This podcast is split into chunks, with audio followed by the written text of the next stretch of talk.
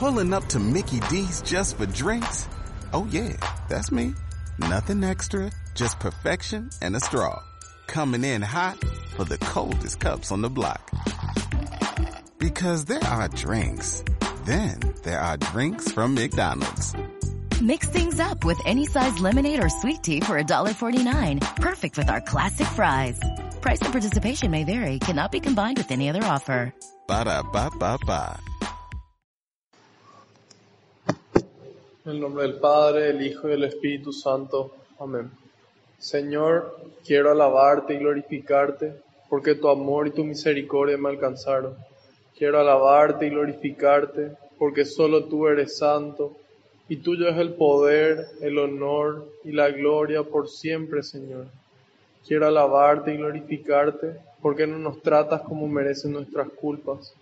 Quiero alabarte y glorificarte, porque por tu santa cruz redimiste al mundo entero por amor y con amor.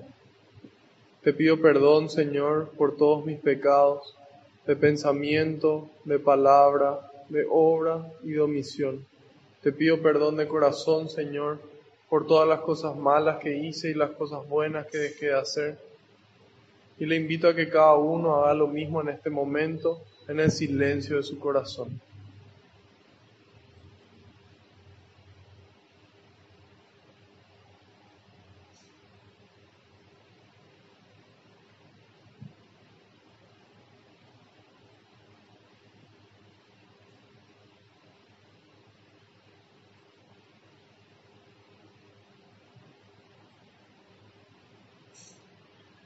Te pido, Señor, que se cumpla tu palabra. Tú dijiste que donde dos o más se reúnan en tu nombre, ahí vas a estar vos presente, Señor. Nosotros aquí estamos más de dos. Y sabemos que aunque no te podamos ver, tú estás aquí entre nosotros, contento de que podamos conocer un poco más de tu palabra, un poco más de tu mensaje, conocerte un poco más a vos, Señor, para poder aceptar tu mensaje y llevarlo a la práctica que eso sea de bendición para cada uno de nosotros y para todas las personas que se encuentren con nosotros. Te pido Jesús que tú vayas por delante, que puedas allanar el camino, que puedas arar la tierra de nuestra mente y nuestro corazón, para que esta semilla que se va a sembrar, que es tu palabra, pueda dar fruto y fruto en abundancia. En algunos el 30, en otros el 60 y en otros el 100%, Señor. Te pido en este momento que yo crezca por completo y sea tu Espíritu Santo el que me inunde para transmitir tu mensaje, Señor. En este momento te entrego cada una de las intenciones que nosotros traemos en el corazón y todas las personas que quisieron venir pero por algún motivo no pudieron.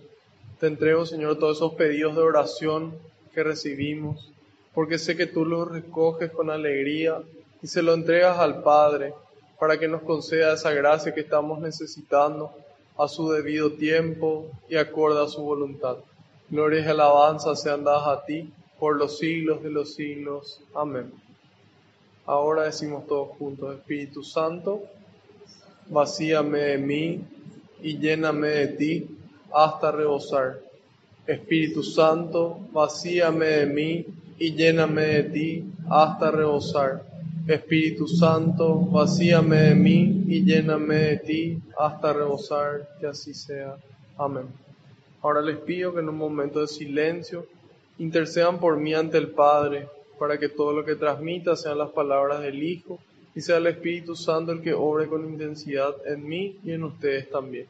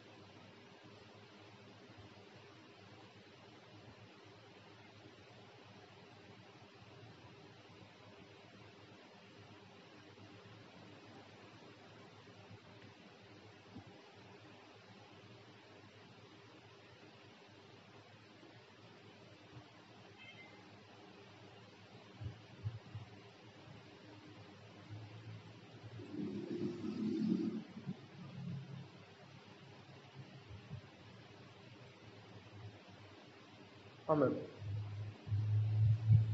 Empezamos. Salmo 117.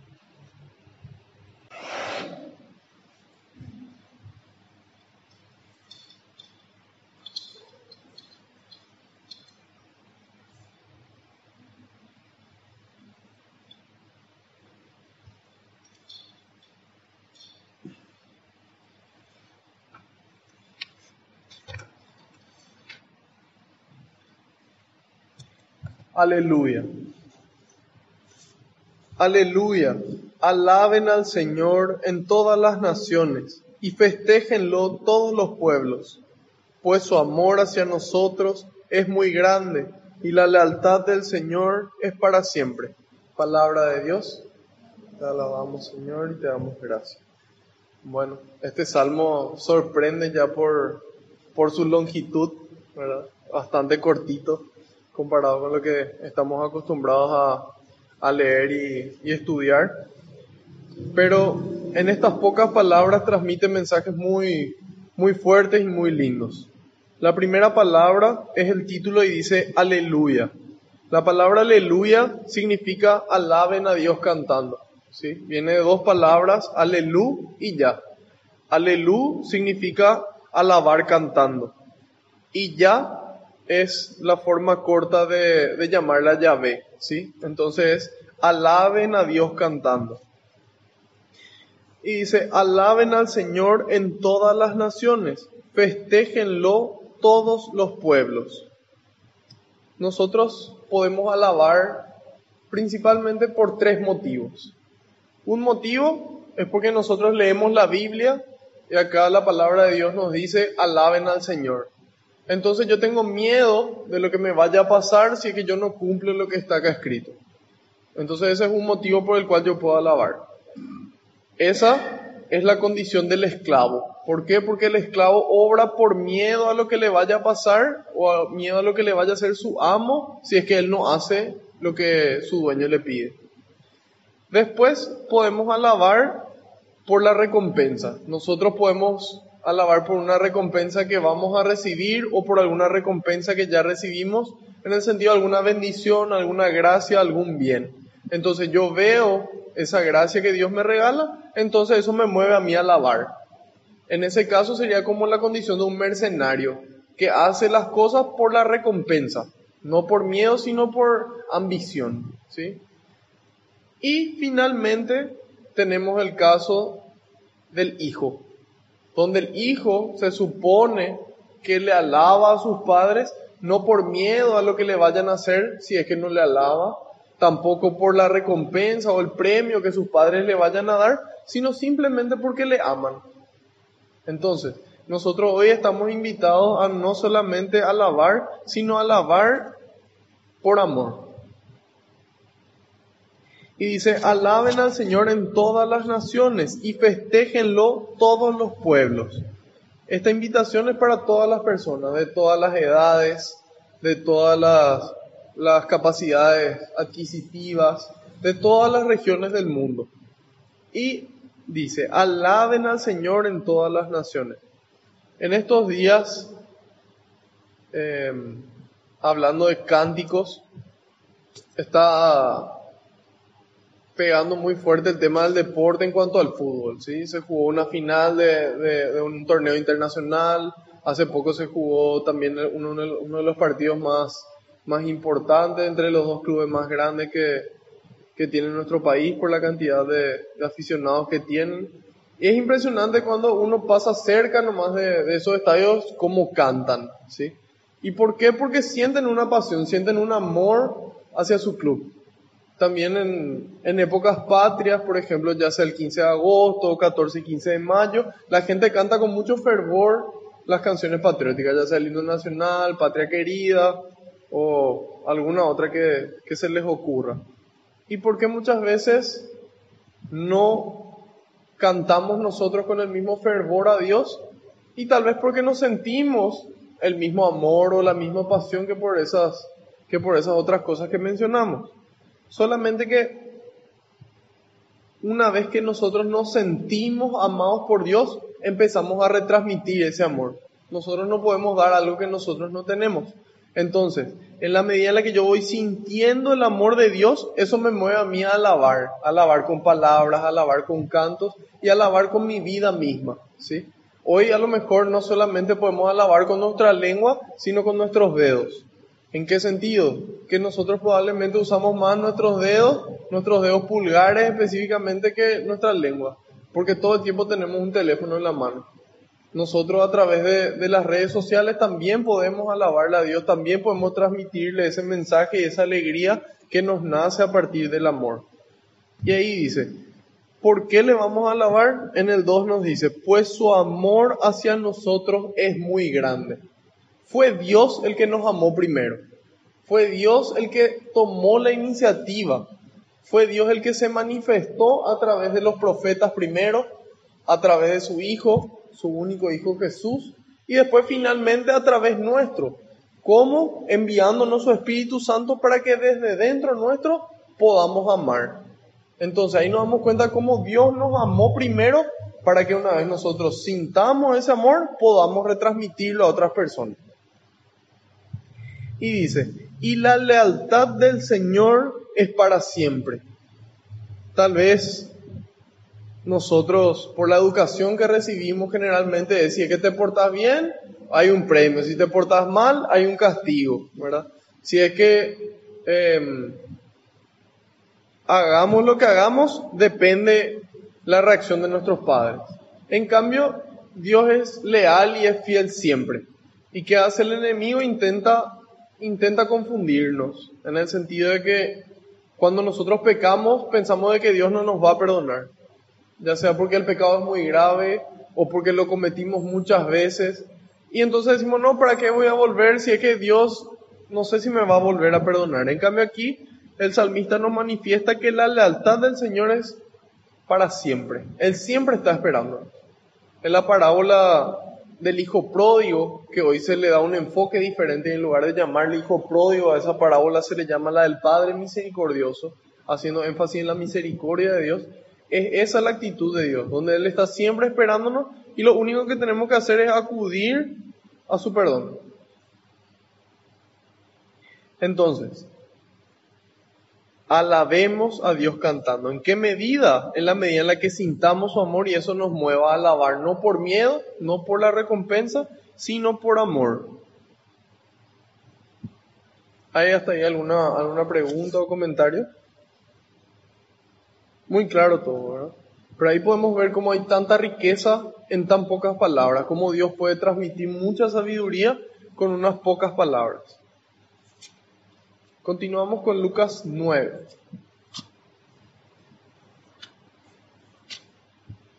En la clase anterior vimos eh, el capítulo 8 a partir del, del versículo 26 hasta el final, en donde vimos dos perícopas. Las perícopas son los títulos grandes que tienen eh, dentro muchos versículos. Esas son las perícopas. Dimos dos perícopas. Una era el endemoniado y los cerdos y la otra era Jesús resucita a la hija de Jairo. Em, Jesús cruza el lago de, Galilea, llega a una tierra de paganos, a una, ciudad que se llama Gerasa, que formaba parte de la Decápolis, porque eran 10, Deca 10, Poli ciudades, 10 ciudades paganas, y en esa ciudad sale a su encuentro un demonio en donde el demonio ya dijimos que siempre le reconoce a Jesús, ya sea en su forma humana o, inclusive en la Eucaristía podemos darnos cuenta. Las personas que trabajan en la pastoral del exorcismo dan testimonio de, la reacción del demonio ante, ante Jesús físicamente presente. ¿Y qué ocurre? Este demonio, estos demonios, porque eran varios, eran demonios poderosos, tuvieron el poder de entrar a, dos mil cerdos y que se arrojen a, un precipicio. Y teniendo ese poder, ellos le reconocen a Dios y le ruegan, le ruegan a Jesús dos veces. Y le piden un favor, le piden que en lugar de, arrojarle al abismo, que le, que le unos cerdos. Y aquí nos dice, y Jesús se lo permitió. Yo la primera vez que leí me llamó la atención de por qué Jesús le permite a estos demonios, por qué le concede una, petición. Y eventualmente se nos revela de por qué lo hizo, por qué Dios permite las cosas. Dios siempre permite las cosas porque hay algo que nos quiere enseñar. A veces me quiere enseñar algo a mí, a veces le quiere enseñar algo a mi entorno, a veces le quiere enseñar algo a la humanidad entera. Y por ese motivo Él permite las obras. En este caso, ¿cuál era la enseñanza que Él quería transmitir? Que en la medida en la que yo me dejo gobernar por la avaricia, puedo decidir sacar a Dios de mi vida. ¿Sí? ¿Por qué? Porque entran estos demonios los chanchos, los cerdos se tiran todo al barranco, se ahogan y mueren una persona, que era el que estaba poseído, mejoró su calidad de vida. Jesús hizo algo bueno, Jesús le sanó. Esta persona era una persona que estaba sufriendo por culpa de los demonios. Y así también le hacía sufrir a otras personas. ¿Y qué le importó más a la gente de este pueblo? Su pérdida económica. A ellos lo que le importaba era sus chanchos, sus animales, y que eso, en eso se vieron perjudicados. Entonces decidieron alejarle a Jesús. Y esa es la tentación que nosotros tenemos. ¿Por qué? Porque las cosas materiales son buenas o malas, ninguna. Pueden ser buenas si es que yo teniendo muchas cosas materiales puedo compartir mucho. Y entonces esas cosas materiales me pueden ayudar a mí a mi salvación. Pero en el caso de que yo pienso y considero de que es más importante eso que mi familia, que mis amigos, que las personas que viven en, en mi país o en el mundo, entonces puedo tender a alejarle a Dios de mi vida. ¿Por qué? Porque Dios me pide a mí que yo le ayude al prójimo. Y hay veces, o muchas veces, que eso requiere una renuncia. Una renuncia a mis recursos, a mi conocimiento, a mi tiempo, a mi sueño. Y yo no quiero renunciar. Entonces le alejo a Dios. Esa es la lección. Que la avaricia puede llevarnos a nosotros a alejarle a Dios. Sí.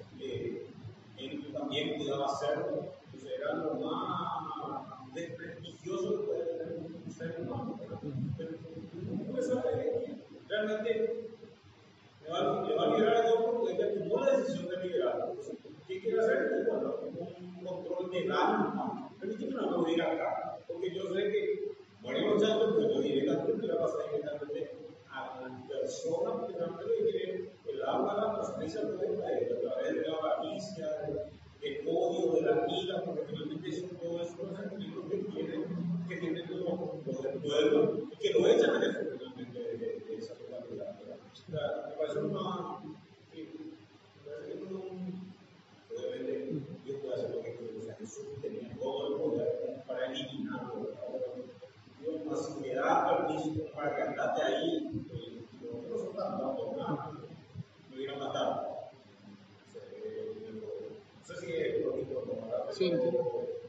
parece muy llamativo que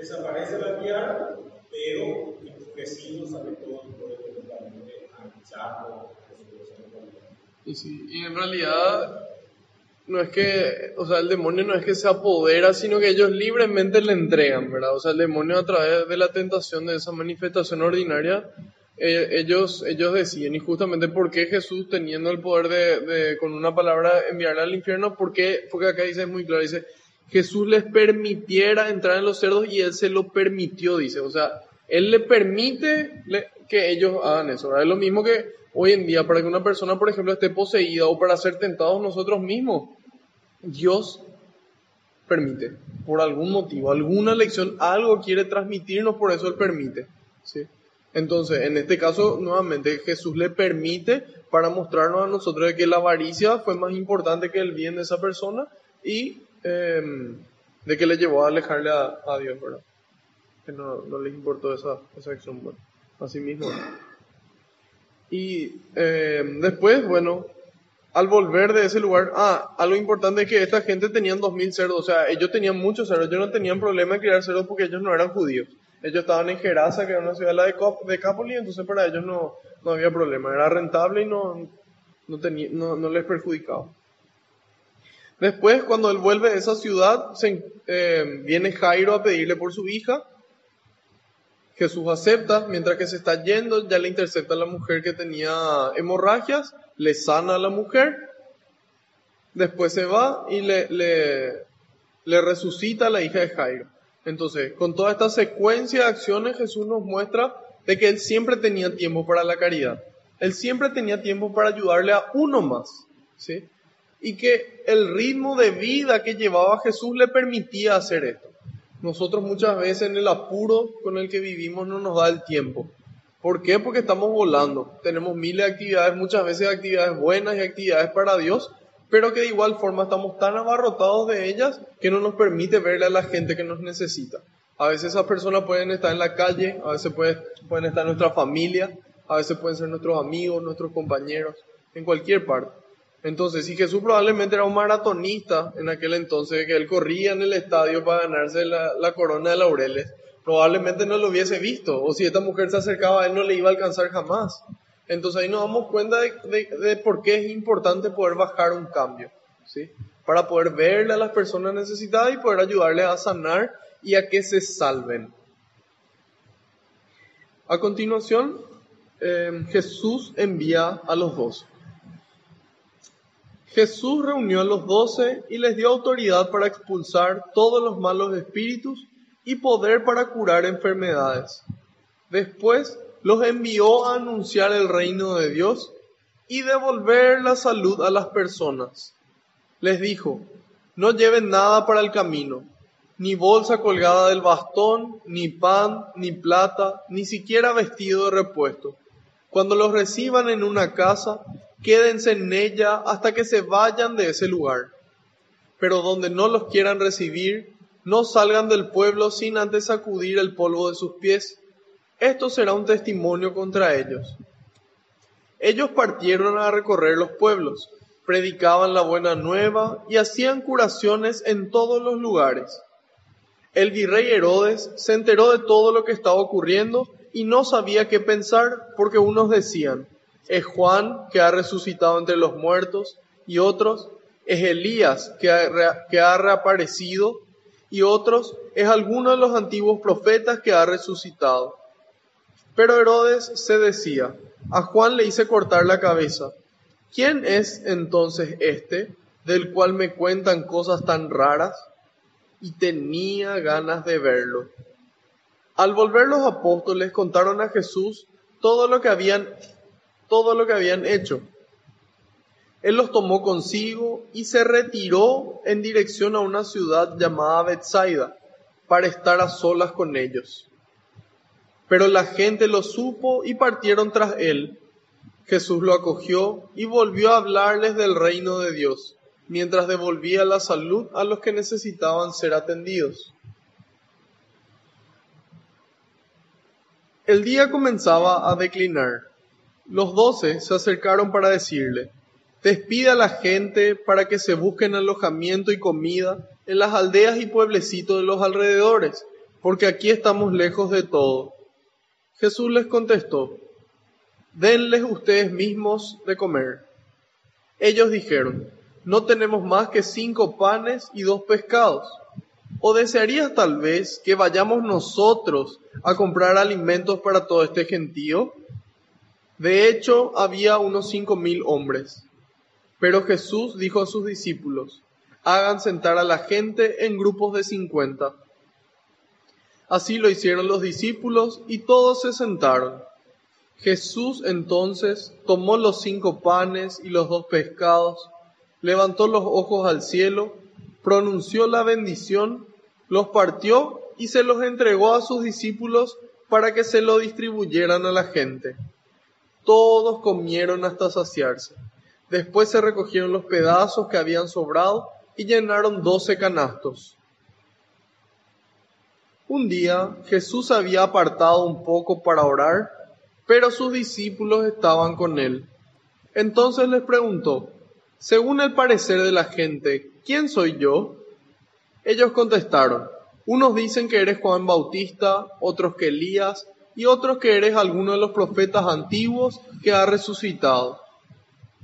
Entonces les preguntó, ¿y ustedes? ¿Quién dicen que soy yo? Pedro respondió, tú eres el Cristo de Dios. Jesús les hizo esta advertencia, no se lo digan a nadie. Y les decía, el Hijo del Hombre tiene que sufrir mucho y ser rechazado por las autoridades judías por los jefes de los sacerdotes y por los maestros de la ley. Lo condenarán a muerte, pero tres días después resucitará.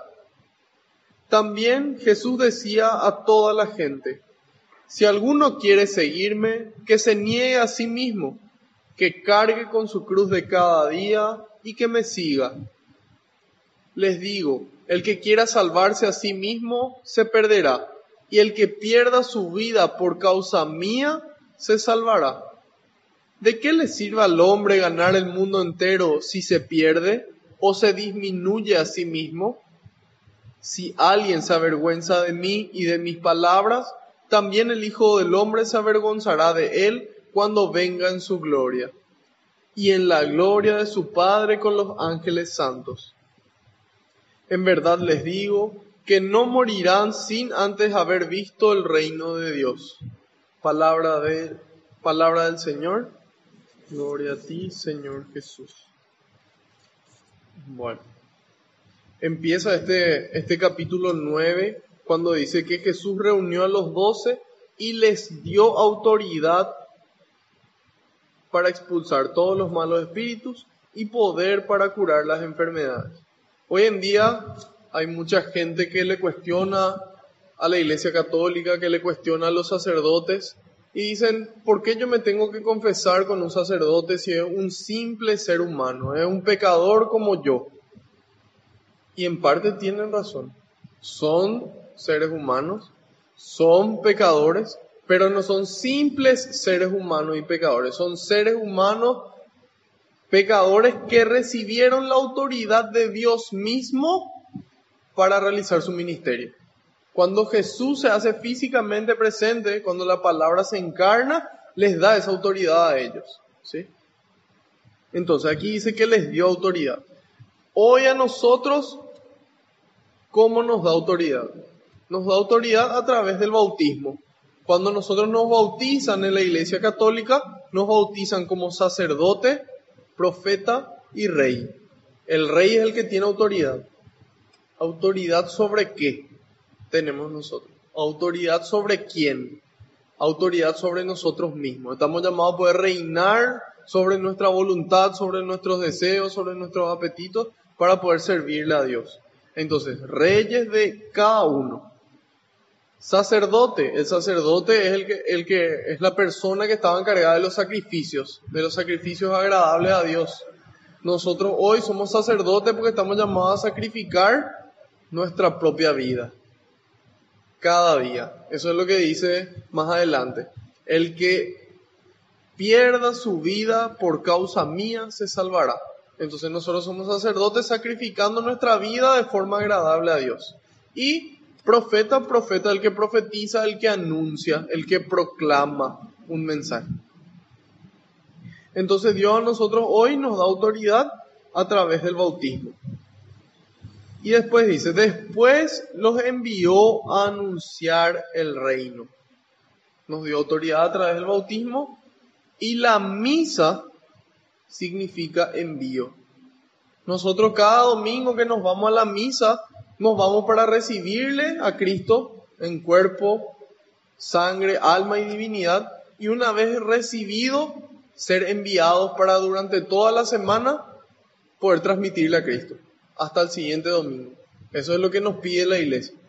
Pero de cada uno depende el poder acercarse todos los días. Todos los días podemos. Nosotros aquí en Asunción tenemos la ventaja de que hay misa todos los días. Ustedes descargan la aplicación horario de misa y van a encontrar una cantidad impresionante de iglesias, muchísimas, con todos los horarios de misa. Entonces, ya depende de una decisión personal de acercarse a Cristo, de acercarse a Dios a la misa. Y en cada misa Dios nos vuelve a enviar. Nos vuelve a enviar al mundo. ¿Para qué? Para anunciar el reino de Dios. Ok, bueno, me voy a la misa y Dios me envía a anunciar el reino de Dios. ¿Qué es el reino de Dios? Y ahí San Pablo nos trae luz en la carta a los Romanos, capítulo 14, versículo 17. Y dice, el reino de los cielos no es comida, no es bebida, no es nada material. Es alegría, paz y justicia en el Espíritu Santo. ¿Sí? Entonces, hoy nosotros estamos llamados a irnos por la calle, en nuestra familia o donde sea y decir, el reino de los cielos está acá y Él viene a traer alegría, paz y justicia. Y la gente probablemente nos mire y nos va a decir, mostrarnos, ¿verdad? Entonces, eso es lo que hace Jesús. Él les envía, dice, anuncien el reino de Dios y devuélvanle la salud a la gente. En la medida en la que ustedes le devuelvan la salud, la salud física, la salud mental, la salud espiritual a las personas, la gente va a creer de que esa alegría, esa paz y esa justicia verdaderamente llegó. Entonces, dice y, porque son ambas cosas. No es sanarle y ayudarle nomás a las personas sin Dios. No es anunciar nomás el mensaje y no actuar son ambas cosas. Primero anuncio el mensaje y después yo actúo. Entonces la gente cree. ¿Sí? Y dice, les dijo, no lleven nada para el camino, ni bolsa colgada del bastón, ni pan, ni plata, ni siquiera vestido de repuesto. Entonces, pareciera como que le está diciendo, no, no prueban nada, ¿verdad? No sean, no sean precavidos, vayan nomás, una sola vez van a vivir, así que vayan como puedan. No, no es eso lo que Jesús quiere transmitir.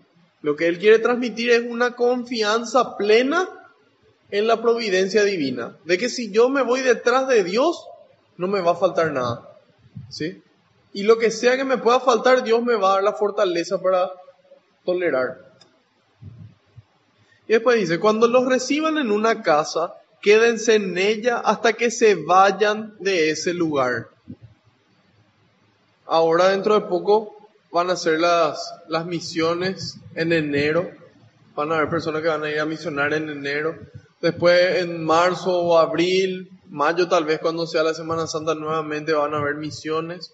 Y muchas veces ocurre que, que pensamos que tenemos que recorrer muchas, muchas casas, muchas personas.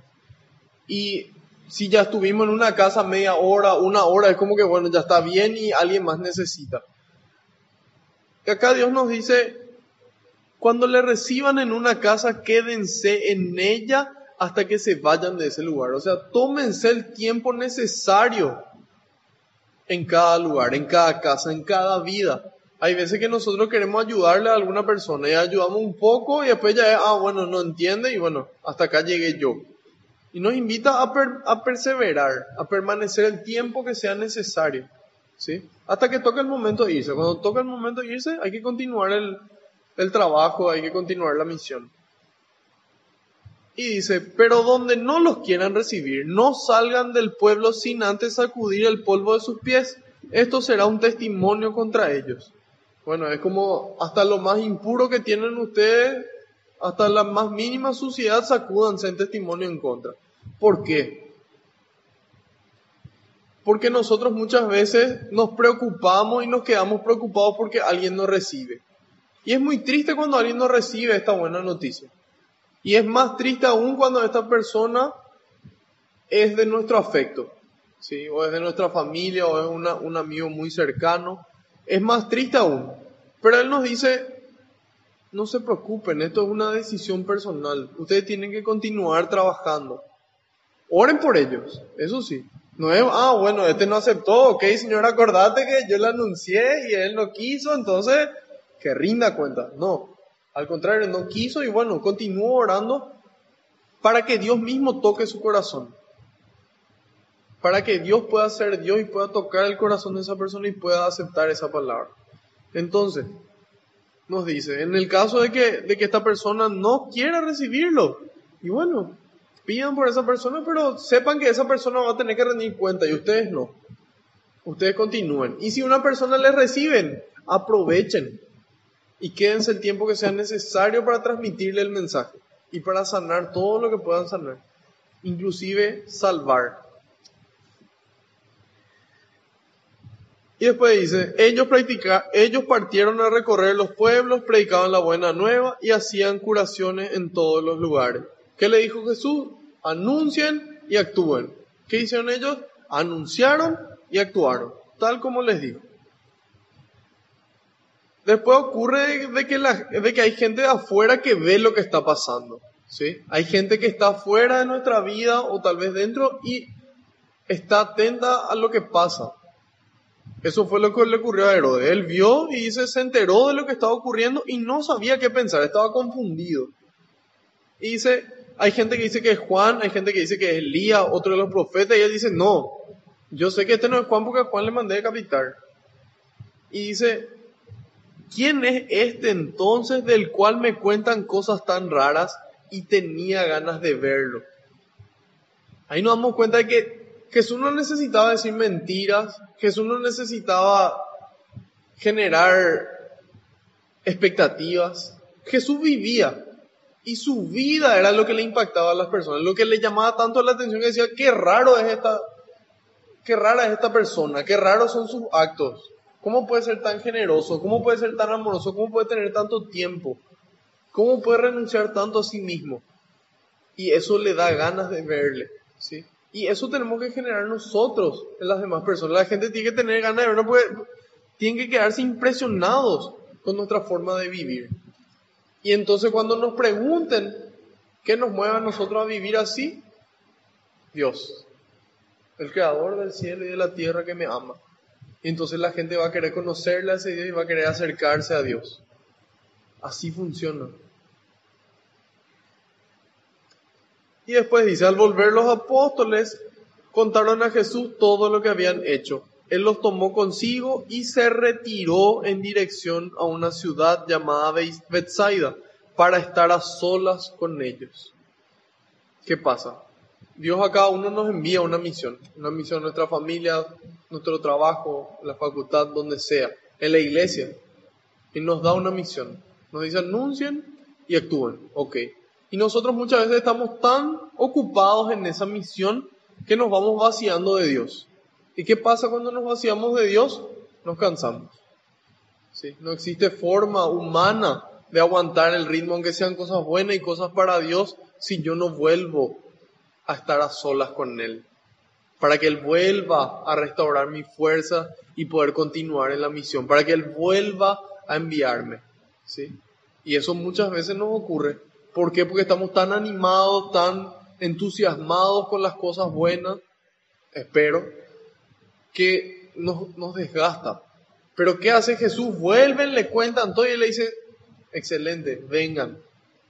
Y ahí él intenta apartarse. Pero ¿qué pasa? Dice, pero la gente lo supo y partieron tras él. Entonces muchas veces nosotros, nosotros también queremos apartarnos, queremos orar, queremos desconectarnos y muchas veces no podemos. Y ahí ya vemos que Jesús también ya tenía la misma dificultad. Entonces, ¿qué hace? En ese momento él se adapta, pero va a volver a intentar.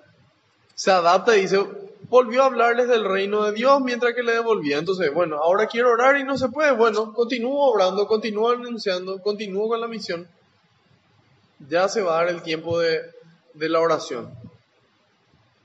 Después viene el milagro de la multiplicación de los el milagro de la multiplicación de los panes, donde Dios nuevamente perdón,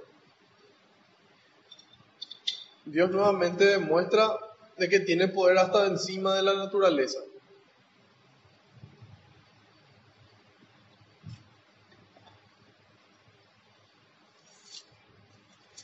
Encima de la naturaleza. Y dice,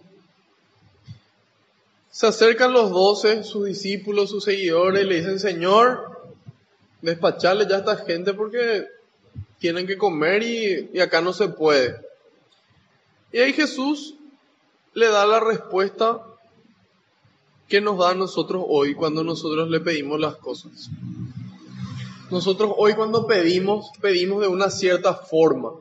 Generalmente cuando pedimos, pedimos por los que no tienen que comer, pedimos por los enfermos, pedimos por los que se sienten solos, pedimos por los que están tristes, pedimos por los que no creen en Dios. Y le pedimos y le decimos, Señor, te pido por, por, por, por. Ok. Dios escucha esas oraciones, así como le escuchó a su discípulo y nos responde. Denles ustedes mismos de comer. Se acabó la época en la que yo le doy comida de forma directa al pueblo. En el Antiguo Testamento caminaban por el desierto, Dios hacía llover el maná y le alimentaba directamente. Después viene Jesús, nos envía su espíritu para que nosotros le demos de comer a las personas. Es nuestra responsabilidad hoy, de cada uno darles de comer. Y dice, denles ustedes mismos de comer. Entonces ahí ya nos damos cuenta que puede cambiar la forma de nuestra oración. En vez de pedir por, por, por, pedirle, Señor, te pido que yo tenga alimento para compartir con el que no tiene y que lo haga. Te pido que yo pueda tener tiempo para irme a rezar con los que están enfermos. Que yo tenga suficiente amor para transmitirle a la gente que no cree en vos. Entonces ahí cambia el tema. Ya no es le pido a Dios para que Él mágicamente provea. No, le pido a Dios que a través mío y de otras personas la gente pueda darle de comer. ¿Sí? Y ahí dice, ellos dijeron, no tenemos más que cinco panes y dos pescados. ¿O desearías tal vez que vayamos nosotros a comprar alimentos para todo este gentío? Entonces le dicen, Señor, nosotros tenemos pocas cosas, somos poca cosa. ¿Cómo vos pretendés, o vos acaso pretendés que hagamos algo imposible? Porque dice que eran cinco mil personas. Y eso era sin contar mujeres y niños. O sea, contándole a una esposa y, un niño, son mínimo tres por familia, son 15 mil personas. No sé si alguna vez organizaron una, una comilona, pero juntar, no sé, comida para, para mil personas no me lo es difícil. Imagínense juntar plata para alimentarle a 15 mil. Y entonces ellos le dicen, mira, nosotros somos poca cosa, tenemos poco, o acaso vos querés que hagamos algo imposible. Y Jesús le, le, responde, bueno, evidentemente no entendieron el mensaje, háganle sentar a la gente. Y ahí, ¿qué hace? Levantó los ojos al cielo, pronunció la bendición. Eso que ellos tenían, esos cinco panes y dos pescados, Él le entrega a Dios. Y una vez que nosotros le entregamos a Dios nuestros dones, nuestros talentos, que Él mismo nos regaló, lo, que nosotros hacemos es ponerlo a disposición, Él multiplica. Y Él obra las cosas que para el ser humano es imposible, para Dios nada es imposible. Entonces ahí nos muestra qué es lo que tenemos que hacer cuando existe una situación, ponernos en manos de Dios, dar todo lo que nosotros tenemos y dejarle a Dios obrar. ¿Qué pasa cuando Dios obra? Todos comieron hasta saciarse. Dios no sabe dar poco. Cuando nosotros le pedimos algo a Dios, generalmente hasta saciarse y hasta rebosar. Entonces, ahí se comieron hasta saciarse, después recogieron los pedazos que habían sobrado y llenaron 12 canastos. Y ahí nos damos cuenta de cómo nosotros no dimensionamos el poder de Dios. Y ahí dice, 12 canastos. El número 12 representa un total, representa a una multitud, ¿sí? Entonces, Dios a quien le alimenta, todo el que quiera acercarse, le alimenta. Y lo que sobra del alimento a lo que le alimentó, alcanza para toda la humanidad. Ya depende de las personas aceptar esta verdad, acercarse y trabajar para el reino. ¿Hay hasta ahí alguna pregunta o comentario?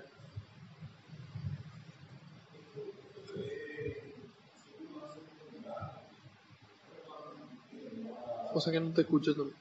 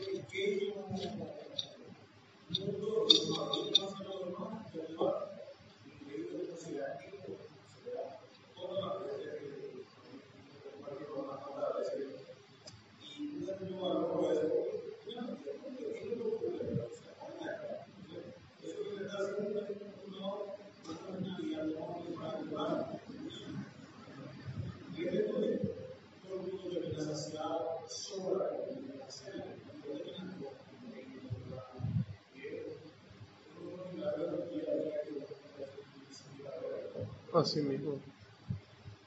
Y esa es la divina providencia, ¿verdad? O sea, la palabra de Dios es verdad, siempre fue verdad y siempre va a ser verdad. Entonces hoy nosotros, así como, como con el testimonio que, que compartiste, nosotros podemos experimentar solamente lo mismo que experimentaron ellos hace dos mil años con, con Jesús.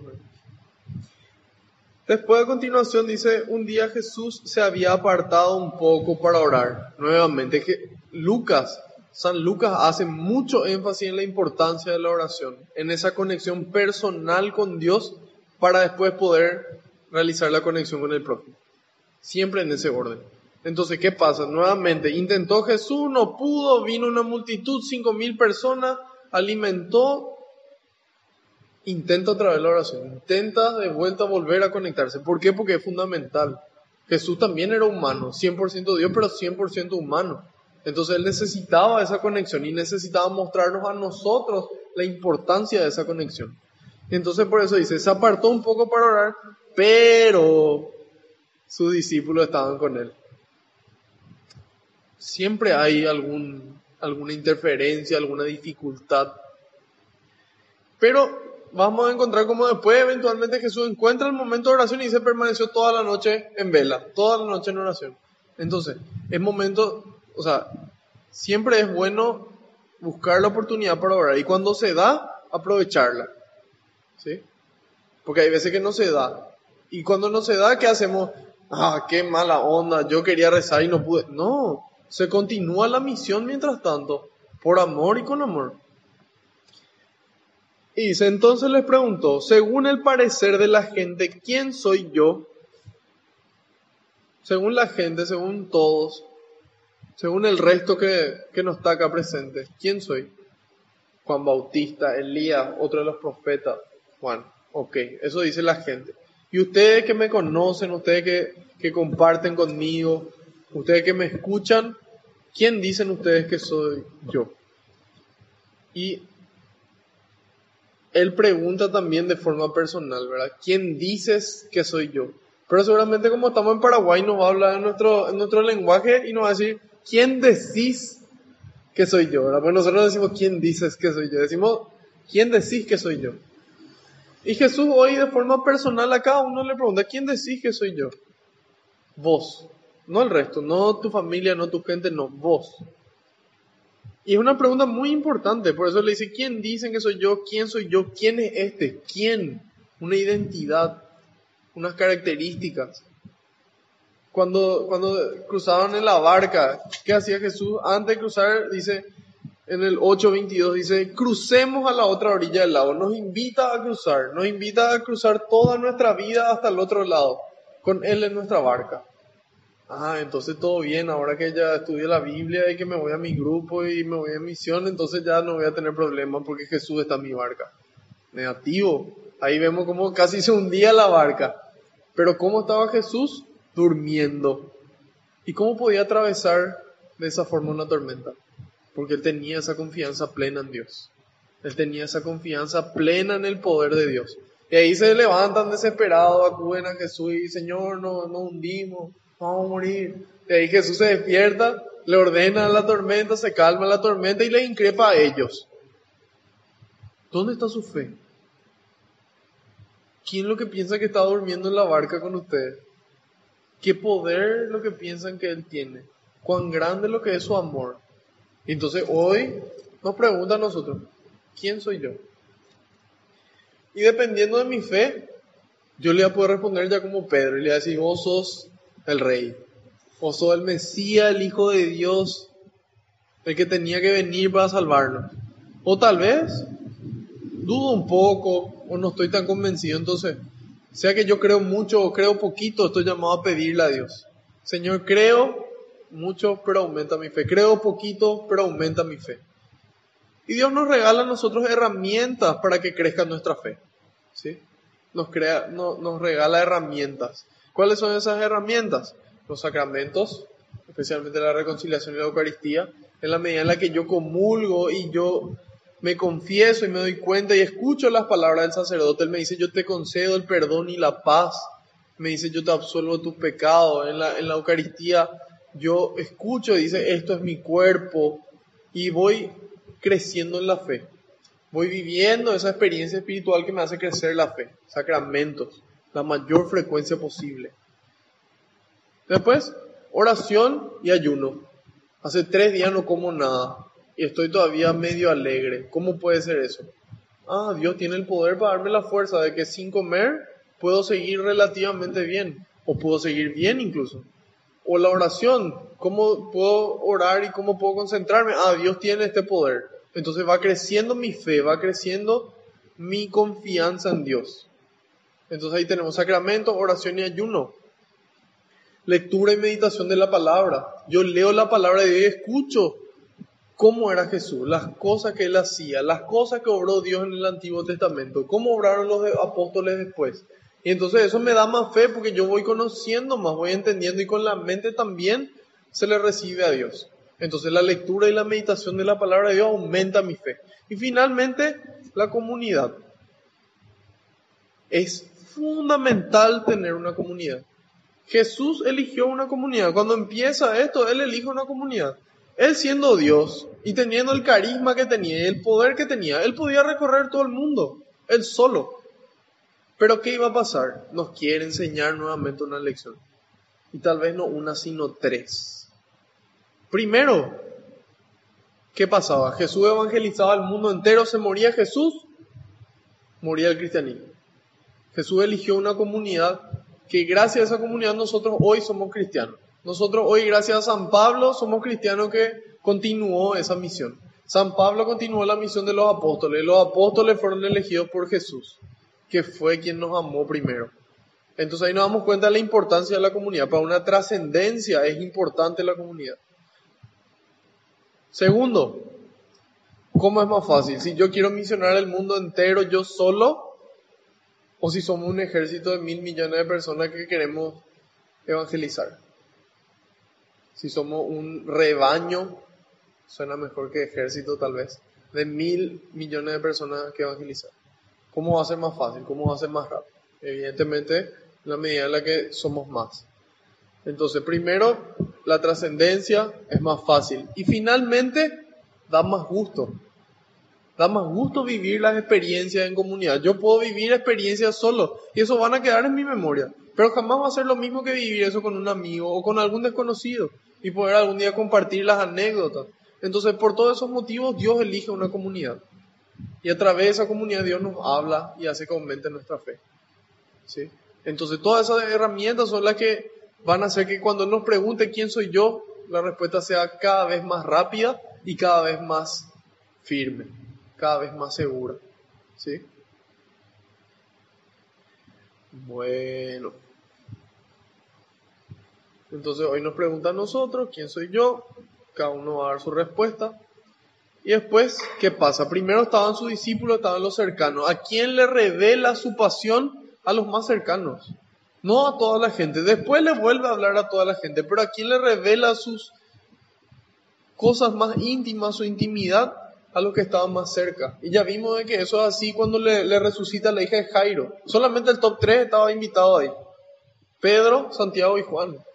El resto no. ¿Pero por qué? Porque no eran tan cercanos, no tenían tanta cercanía, no compartían tanto tiempo con Él.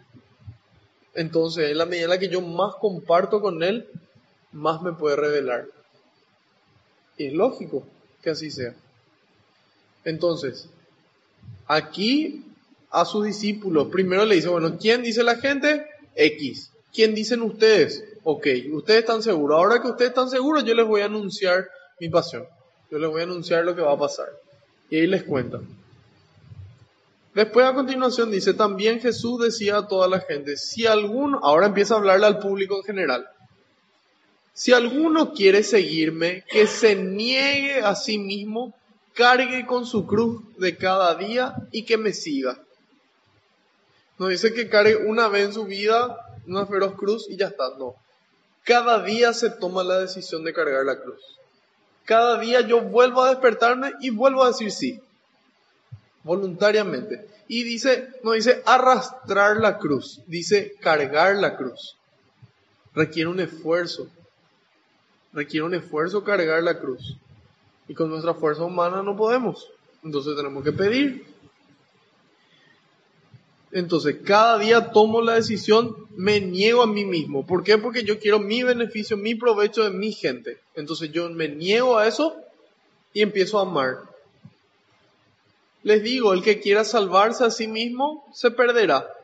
Y el que pierda su vida por causa mía, se salvará. El que quiera salvarse a sí mismo, se perderá. Y el que pierda su vida por causa mía, se salvará. Esa es la principal diferencia entre el cristianismo y todas las demás religiones y filosofía y lo que ustedes quieran. Coaching, yoga, reiki, eh, budismo. En el cristianismo no soy yo el primer lugar, es el otro. Y a través de mi amor al otro yo me salvo. Si yo me quiero salvar yo, perdeu. Si yo prefiero que el otro se salve gracias a que yo me sacrifico, a que yo me niego a mí mismo, entonces ahí puedo alcanzar la salvación. Esa es la diferencia. Yo no busco elevarme yo, encontrar yo, vivir yo. No, el otro. El otro. Y ahí nos dice, ¿de qué le sirve al hombre ganar al mundo entero si se pierde o se disminuye a sí mismo? Nosotros podemos ganar todo el dinero del mundo, ser los más exitosos en la historia de la humanidad en cualquier cosa. Podemos tener más poder que el resto, podemos tener más placer que el resto. Pero ¿de qué nos sirve todo eso si se pierde nuestra alma? Si nosotros comparamos la eternidad con el tiempo que vamos a disfrutar de lo que sea que mencioné antes, ¿qué es ese tiempo de disfrutar acá? Nada. Absolutamente nada.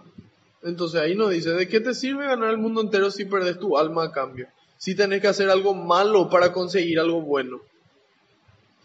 Y dice, si alguien se avergüenza de mí y de mis palabras, también el Hijo del Hombre se avergonzará de él cuando venga en su gloria y en la gloria de su Padre con los ángeles santos. Y acá parece como, ah, mira un poco qué vengativo es Jesús. Había sido Jesús se vengaba. Porque acá dice, si vos te avergonzás de mí, entonces yo me voy a avergonzar de vos. Y no, no es así. ¿Qué ocurre? Ocurre que en la medida en la que yo me avergüenzo de Dios y yo niego, Dios lo que se va a avergonzar es de mi decisión, ¿sí? De mi actitud. Y Él es misericordioso, sí, Él es bueno, sí, pero Él es justo también. Sin embargo, es justo también. Entonces, Él se va a avergonzar de que dándonos todo, nosotros decidimos alejarle. Entonces, de esa decisión es lo que Él se va a avergonzar, de esa, de esa actitud que nosotros tuvimos, de eso se va a avergonzar. No porque nosotros nos avergonzamos de Él, sino porque es una vergüenza de cierta forma Él, después de haber recibido tanto, negarle. Entonces dice, si alguien se avergüenza de mí y de mis palabras, esto es para nosotros los paraguayos, especialmente, porque muchas veces somos más tímidos que, que gente de otros países. Por ejemplo, bueno, acá en nuestro país no hay tanto, pero musulmanes, los árabes.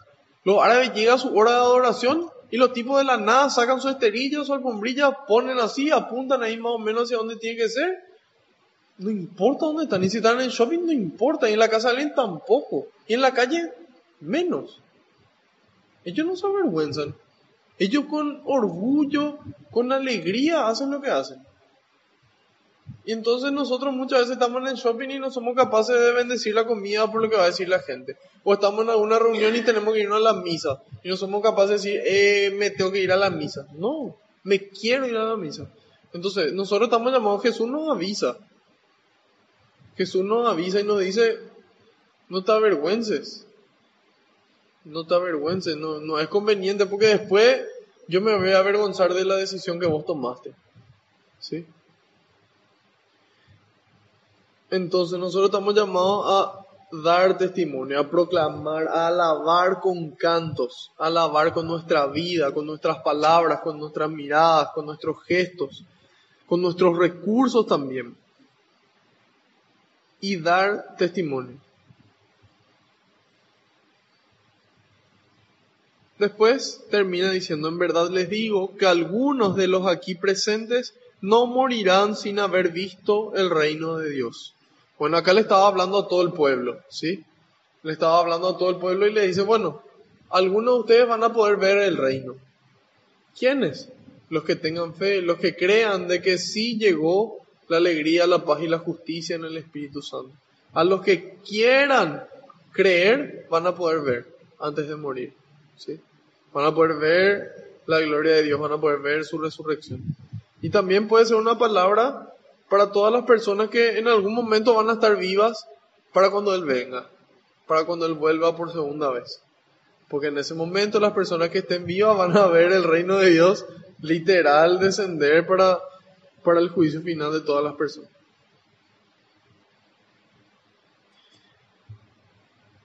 No sé si hay alguna pregunta o comentario hasta ahí. Bueno, entonces haciendo un breve resumen de esta, última parte, Pedro proclama su fe. ¿sí? Pedro proclama y dice, vos sos el Mesías, vos sos el Rey, yo creo, yo creo. Ahí dice Jesús, ok, si ustedes creen, excelente, pero tienen que actuar en consecuencia. El que quiera seguirme, que cargue con su cruz de cada día y me siga. El que quiera salvarse, se perderá. Y el que pierda su vida por mí, dice. No dice que pierda su vida por un deporte, que pierda su vida por alguna historia que a mí se me ocurra. No. El que pierda su vida por Dios, se va a salvar.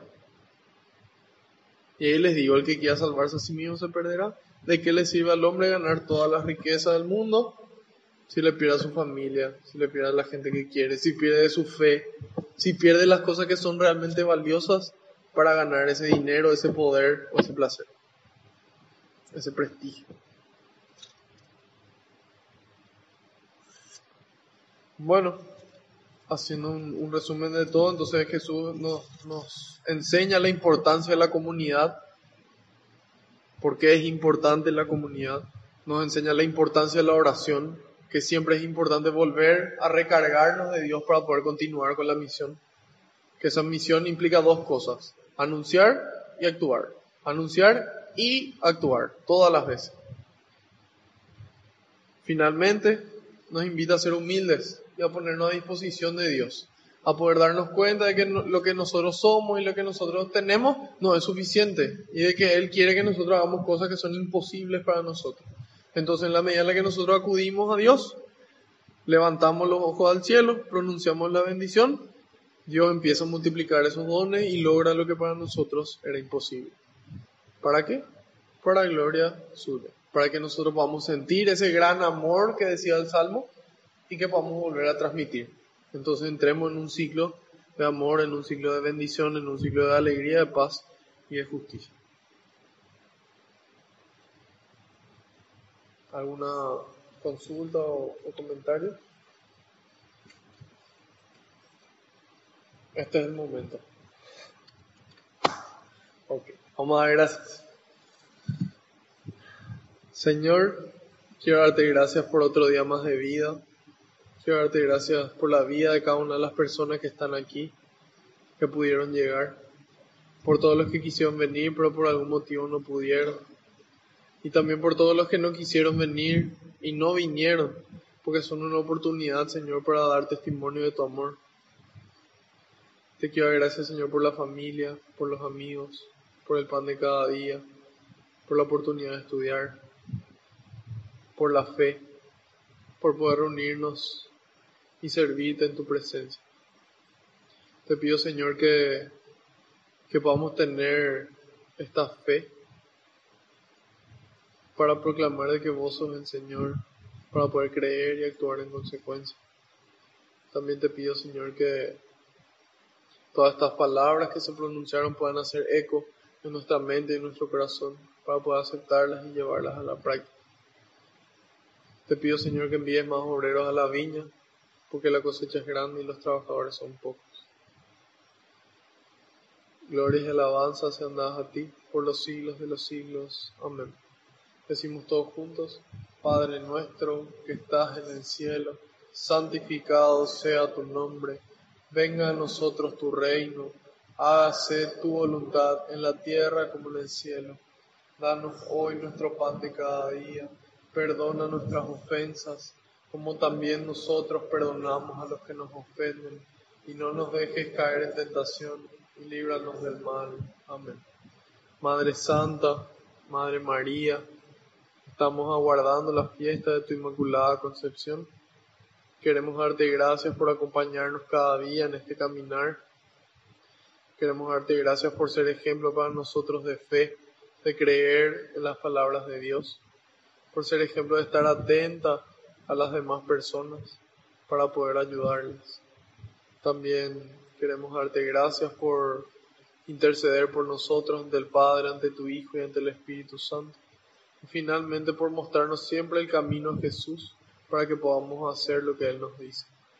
Dios te salve María, llena eres de gracia, el Señor es contigo, bendita tú eres entre todas las mujeres, y bendito es el fruto de tu vientre Jesús. Santa María, Madre de Dios, ruega por nosotros los pecadores, ahora y en la hora de nuestra muerte. Amén. Haciendo caso al pedido del Papa, rezamos a San Miguel Arcángel. San Arcángel, defiéndenos en la batalla, sé nuestro amparo contra la perversidad y acechanzas del demonio. Reprímale Dios, pedimos suplicantes, y tú, príncipe de la milicia celestial, arroja al infierno con el divino poder a Satanás y a los demás espíritus malignos que andan dispersos por el mundo para la perdición de las almas. Amén. Bajo tu amparo nos acogemos, Santa Madre de Dios, no desoigas las súplicas que te dirigimos en nuestras necesidades. Antes bien, líbranos de todo peligro, oh Virgen gloriosa y bendita. Ruega por nosotros, Santa Madre de Dios, seamos dignos de alcanzar las promesas y gracias de nuestro Señor Jesucristo. Amén.